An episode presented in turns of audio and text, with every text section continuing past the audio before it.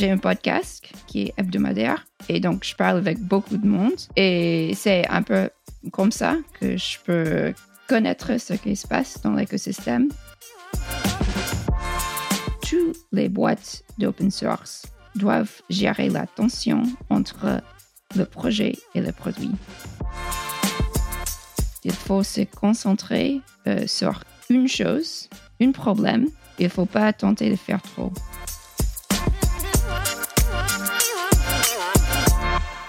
Bonjour à tous, je suis Philippe Ansarguet, VP Software Engineering chez Orange, mais aujourd'hui, c'est en tant que membre de l'équipe contenu de TechRox que je suis ici.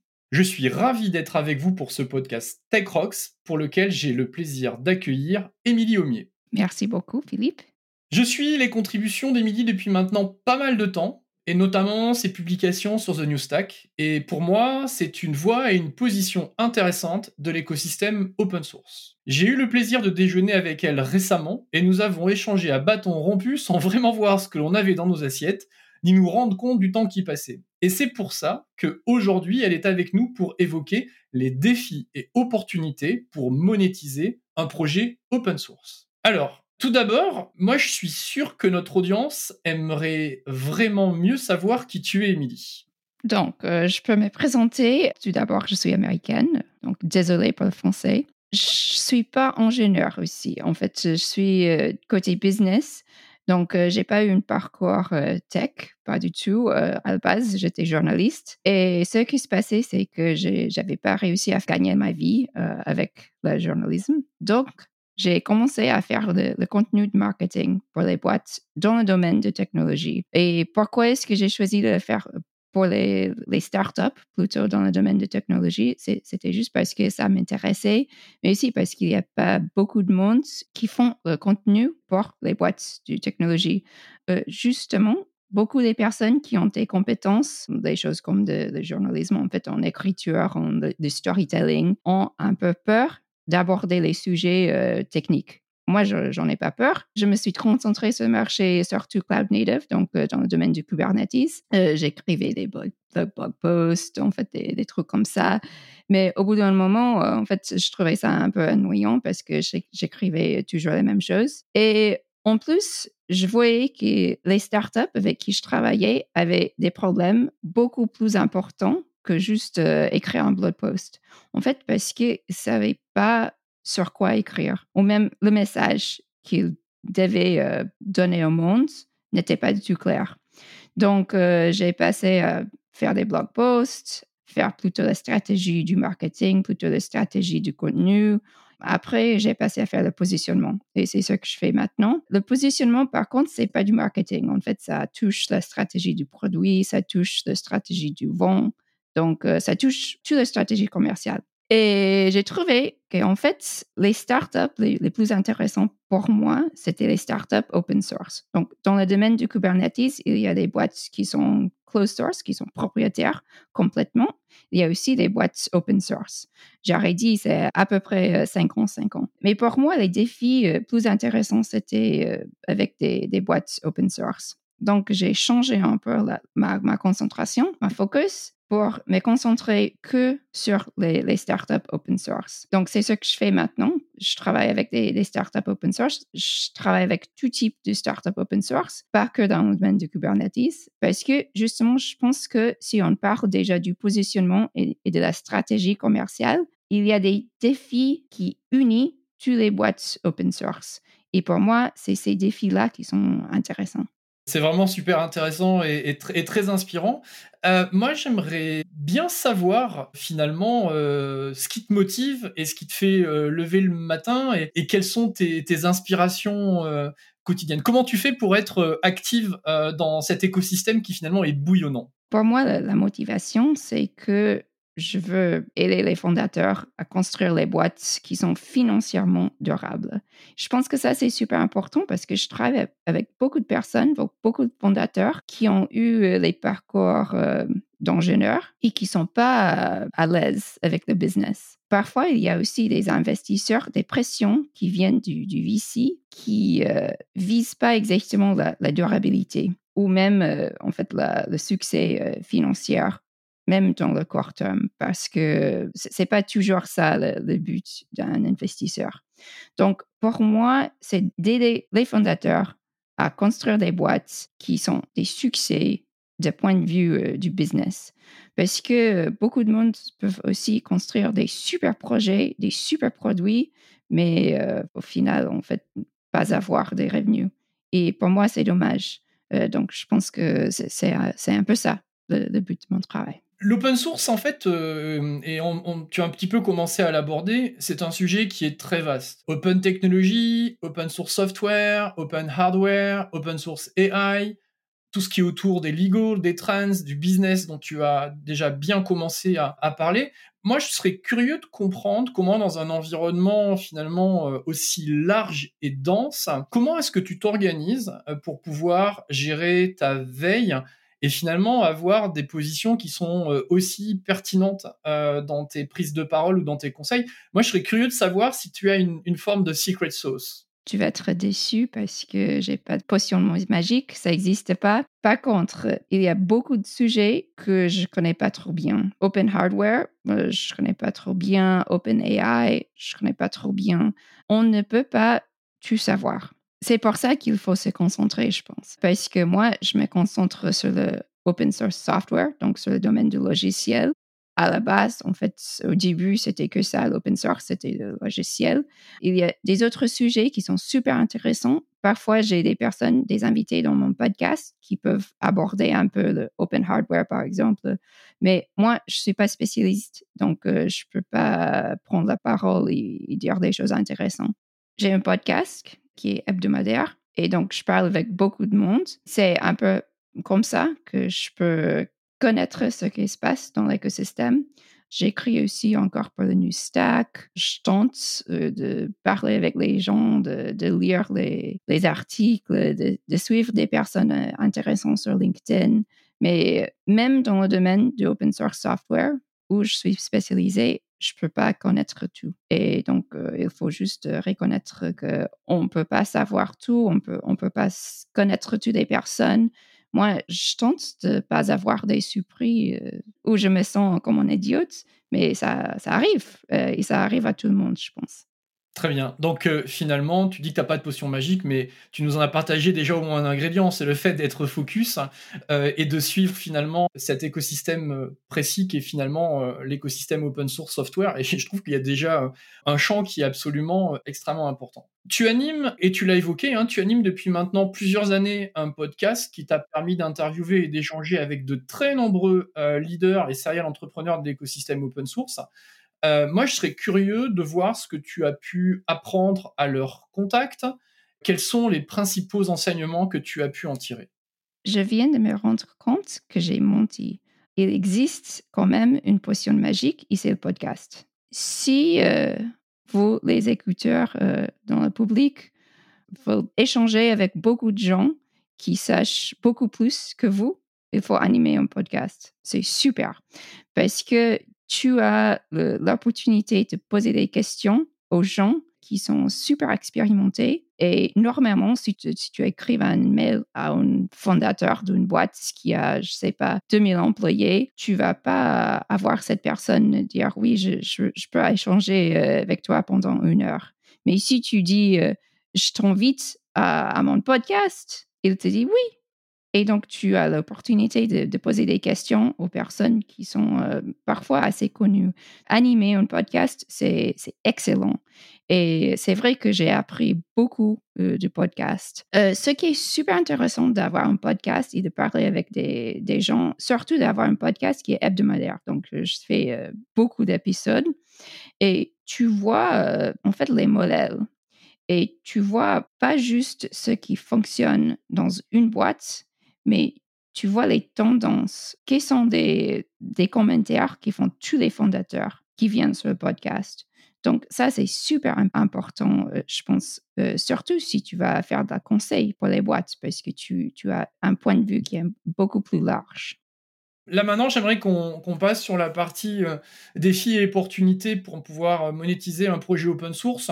Quand tu entends les mots défis et opportunités dans cette optique donc de, de, monétisation de projets open source, finalement, euh, qu'est-ce que ça t'évoque? Si on parle de construire une boîte open source, en fait, c'est l'idée est assez basique. La théorie, euh, c'est que d'abord, il faut avoir un projet qui apporte de la valeur. Donc, ça doit être un projet qui est utile pour les utilisateurs. Et deuxièmement, il faut avoir une offre commerciale qui apporte encore plus de valeur. Donc, ça, c'est super simple. C'est une, la théorie qui est super simple. Par contre, c'est assez dur de, faire. Donc, le défi, en fait, c'est de réussir à avoir un projet qui euh, est aimé par les gens, aimé par les utilisateurs, qui apporte vraiment quelque chose d'utile, mais aussi d'avoir quelque chose qui est utile pour lequel les gens sont prêts à payer. Ça, c'est pas du tout simple et ça, c'est le défi basique. Toutes les boîtes d'open source doivent gérer la tension entre le projet et le produit. Si une boîte vend pas un produit, mais euh, du support, par exemple, il existe aussi euh, cette tension parce que si le projet est super, fonctionne tout le temps, on n'a jamais des questions. Donc, euh, comment est-ce que tu vas vendre du support? C'est impossible. Personne va, va avoir besoin de support. Mais également, si tu as un produit qui est euh, basé sur le projet open source, tu dois savoir le, marché visé par le projet, le marché visé par le produit. Et ça ne peut pas être euh, exactement la même chose. Donc, tu, tu, dois savoir c'est qui qu'on vise avec le projet, c'est qui qu'on vise avec le produit. Et là, aussi, si tu mets tout dans le projet, il ne reste rien pour le produit. Et donc, tu ne vas pas avoir des personnes qui sont prêtes à payer pour, quelque chose si, si, le projet est, déjà super. Il y a des autres euh, défis aussi. Beaucoup de gens, surtout des investisseurs, il faut dire, euh, pensent qu'un projet avec une communauté énorme va être très facile à monétiser. Il y a beaucoup de monde qui pense que, en fait, c'est un pourcentage de, la communauté qu'on va pouvoir convertir en des, clients payants. Ça, c'est faux parce que c'est pas question juste de convertir 1%, par exemple, des utilisateurs d'un projet open source en clients, parce que le marché est, différent.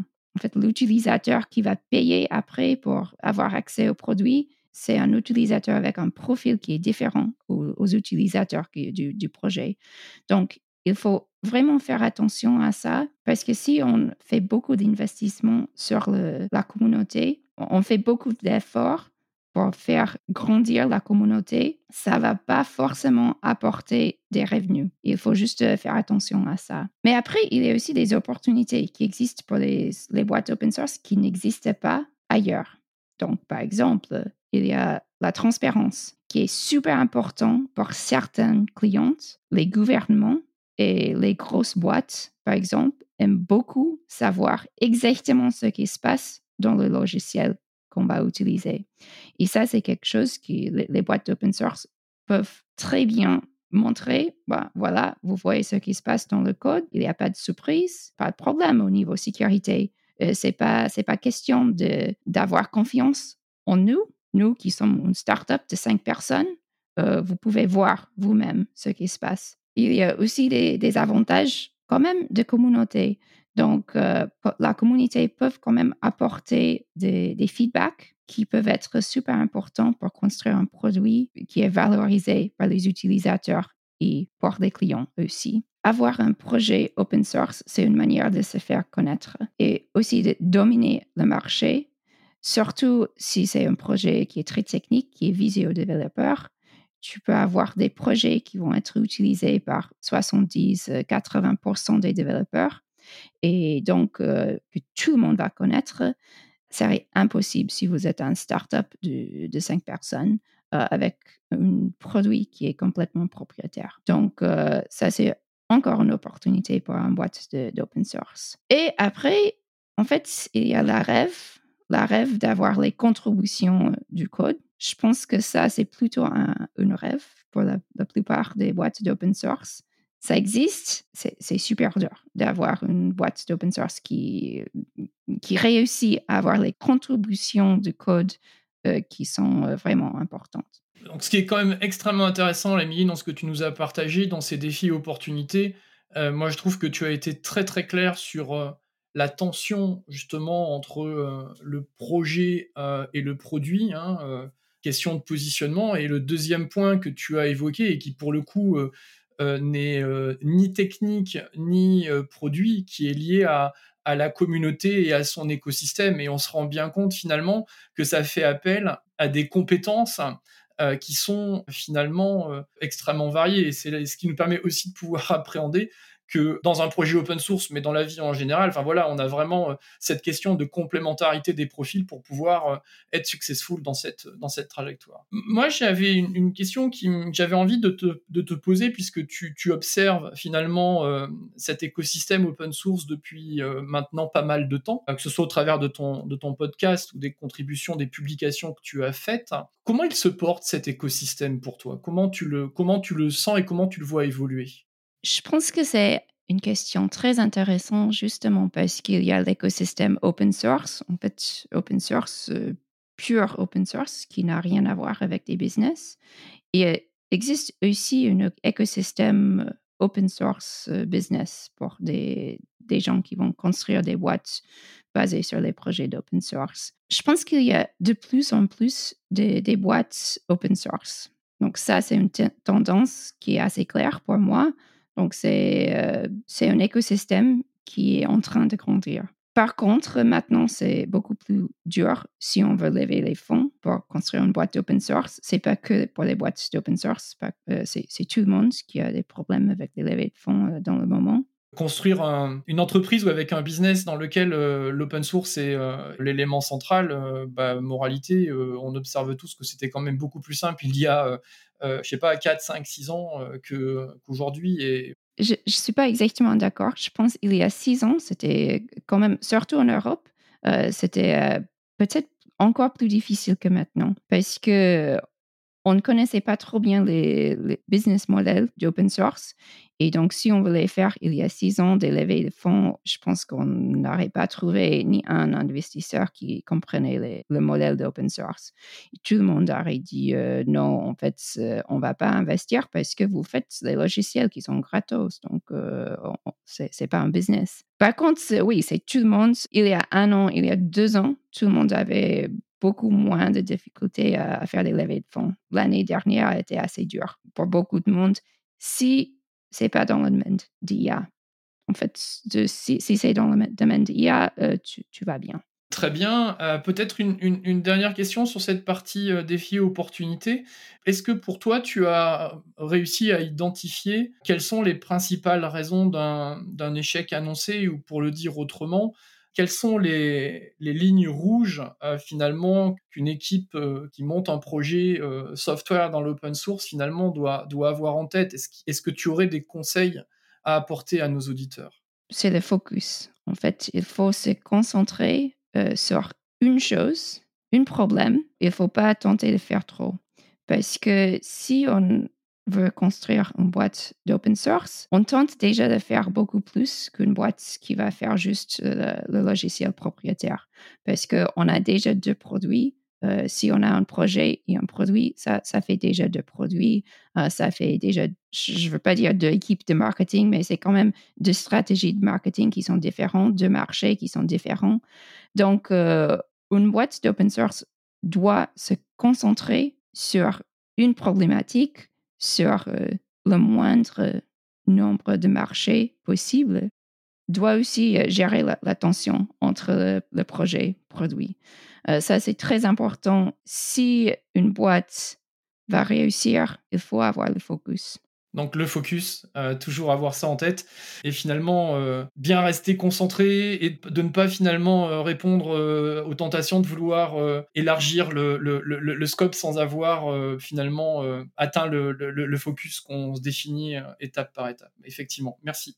Dernier point que je voulais évoquer avec toi, Émilie, je sais que tu organises très prochainement un événement qui s'appelle Open Source Founder Summit. Moi, j'aimerais bien que tu puisses nous en dire un peu plus. Déjà, c'est quand, ça va se passer où, et finalement, on va retrouver qui là-bas, et pourquoi est-ce qu'on doit s'y rendre en fait? Donc, euh, j'ai déjà dit que le but euh, de mon travail, c'est d'aider aux fondateurs à construire des boîtes financièrement durables, euh, des fondateurs d'open source. Donc, pour moi, organiser ce événement-là, ça, fait partie de, cette mission. ça s'appelle Open Source Founders Summit et effectivement, c'est en mai, c'est le 27 et 28 mai à Paris. Et c'est pour réunir des fondateurs et des, autres leaders des, boîtes d'open source pour qu'on peut échanger des idées, échanger des leçons, avoir un événement où tous les fondateurs peuvent se connaître, s'aider, apprendre euh, les bonnes astuces pour créer des, boîtes d'open source. Parce que créer une boîte d'open source, en fait, a beaucoup en commun euh, avec des autres boîtes. Euh, il y a les choses basiques de créer une entreprise. Qu'est-ce qu'il faut faire pour embaucher quelqu'un, par exemple? Mais il y a quand même aussi des spécificités et je pense qu'il n'existe pas des, lieux où des fondateurs peuvent euh, parler de ces spécificités d'une boîte open source. Donc, c'est pour ça euh, que je voulais organiser ce événement. Donc cet événement, c'est pour permettre aux fondateurs de se retrouver entre eux et de partager leurs euh, bonnes pratiques et leurs, et leurs trucs et astuces. Écoute, Émilie, nous arrivons à, la fin de notre podcast. Il y a une dernière question euh, que j'aimerais te poser, qui est finalement euh, celle de, la place de l'open source hein. quand tu es un, leader dans la tech. En quoi cela est transformatif? Qu'est-ce que euh, doivent changer finalement les, les, tech leaders ou qu'est-ce qu'ils doivent faire mieux pour pouvoir en bénéficier en fait? Tout le monde utilise l'open source. Je pense que tout le monde dans, le, la public de ce podcast savent l'open source est utilisé partout, dans toutes les boîtes, dans tous les stacks. Euh, donc, tout le monde utilise l'open source, mais ce n'est pas tout le monde qui est conscient de leur dépendance sur l'open source. Et donc, pour moi, je pense que c'est très important pour les, leaders dans le tech d'être un peu plus conscients de leur dépendance sur l'open source et de penser, est-ce qu'il y a une manière d'apporter du support aux mainteneurs qui, peut être seul, une seule personne qui crée un projet qui est quand même euh, très critique pour beaucoup de boîtes.